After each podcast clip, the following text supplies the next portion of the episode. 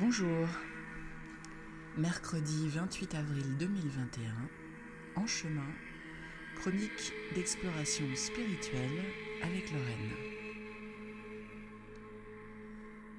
La dernière fois, je vous ai partagé ma déception face à un obstacle qui s'est présenté à nouveau devant moi, obstacle que je pensais avoir euh, parfaitement réglé et, euh, et qui m'a donné le sentiment d'une marche arrière assez désagréable.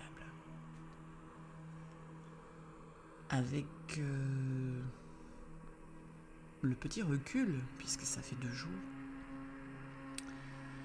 je me rappelle, et c'est pour ça que je vous le partage, qu'en fait un chemin spirituel eh bien, est assez différent d'un chemin physique, pour nous être humains.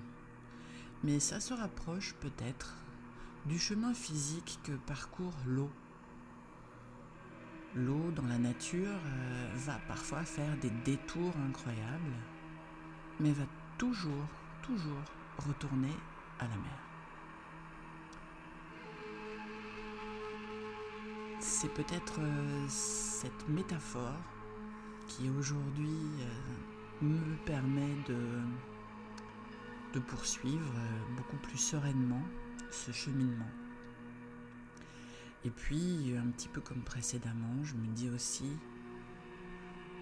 que toutes les épreuves, euh, tous les petits cailloux du chemin ou les gros cailloux sont comme autant euh, en fait de témoins euh, et de de marques, on pourrait dire, des talons. Au plus ces cailloux s'avèrent euh, de petits obstacles, au plus vous pouvez vous dire que vous avez la capacité d'avancer euh, tranquillement. Les épreuves, euh, je les ai souvent comparées à, par exemple, quand un athlète a choisi la discipline du 100 mètres haie. Pourquoi est-ce qu'il a choisi passer des haies. Parce que si ce qu'il voulait c'était faire 100 mètres très rapidement, il enlève les haies, il va beaucoup plus vite. Les épreuves sur notre chemin, pour moi, c'est un petit peu comme ces haies. C'est parce que ça nous fait muscler des parties de notre corps que nous ne travaillerions pas sinon. Je sais pas si c'est clair. Mais en fait, euh, quand il y a comme j'ai eu il y a deux jours un obstacle émotionnel qui vient euh, blesser l'enfant intérieur, ben, c'est le signe que l'enfant intérieur a toujours besoin d'attention quelque part. Mais c'est aussi le signe que l'enfant intérieur euh, se blesse moins profondément face à la même attaque. Il y a plusieurs leçons à comprendre dans tout ça pour moi. C'est-à-dire, euh, voilà, je peux constater, ok, ma petite fille intérieure a moins mal.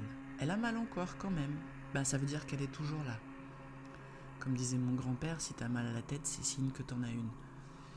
Mais en même temps, ma capacité à réconforter cet enfant intérieur est beaucoup plus grande aujourd'hui. Et cet enfant intérieur, deux jours après, trois jours après, cette émotion délicate se porte beaucoup mieux.